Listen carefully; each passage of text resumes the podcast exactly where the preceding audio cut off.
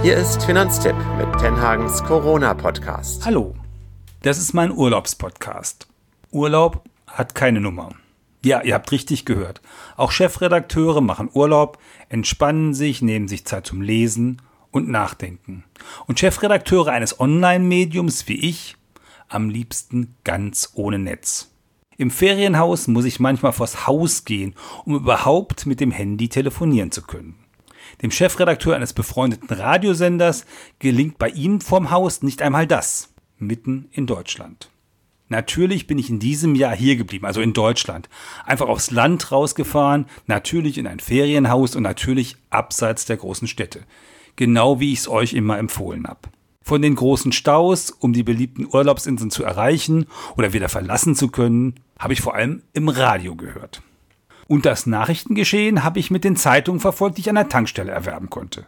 Das waren nicht viele, aber an der Tankstelle gab es wenigstens Zeitungen. Und nicht nur die eine. Corona hat mich natürlich auch im Urlaub beschäftigt, vor allem die wirtschaftlichen Folgen. Denn so voll es auch auf den Inseln gewesen sein mag oder sein mag, in den Supermärkten der Kleinstädte vor den Inseln habe ich es schon viel voller erlebt. Sogar die Baumärkte waren keinesfalls überfüllt. Auch ich besuche im Urlaub Baumärkte, wässere den Garten und ernte Johannisbeeren, Stachelbeeren und Himbeeren. Die Mehrwertsteuerfrage hatten die Mitarbeiter im Baumarkt gut im Griff. An der Kasse wurden einfach die Prozente abgezogen. Nicht im Griff hatten sie in Corona-Zeiten die Nachschubfrage. Die sei beklagenswert. 70 bis 80 Prozent unseres Materials kommen aus dem benachbarten Ausland, so der Verkäufer. Und im Augenblick kann ich Ihnen keine Lieferzeiten nennen. So ähnlich hatte ich vor vier Wochen auch im Fliesenmarkt das hören müssen. Da hatte der für den Erwerb seiner Lagerware geworben. Liefern lassen sei zeitlich im Augenblick ein riskantes Spiel.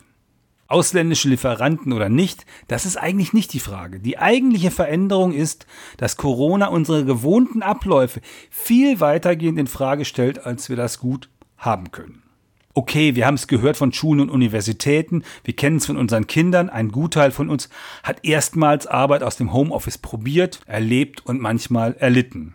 Millionen von uns müssen nach wie vor mit Kurzarbeit und den finanziellen Einbußen umgehen. Doch es sind für uns alle zudem die Gewissheiten des Alltags, die jetzt weggebrochen sind. Das strengt an und das kostet Geld.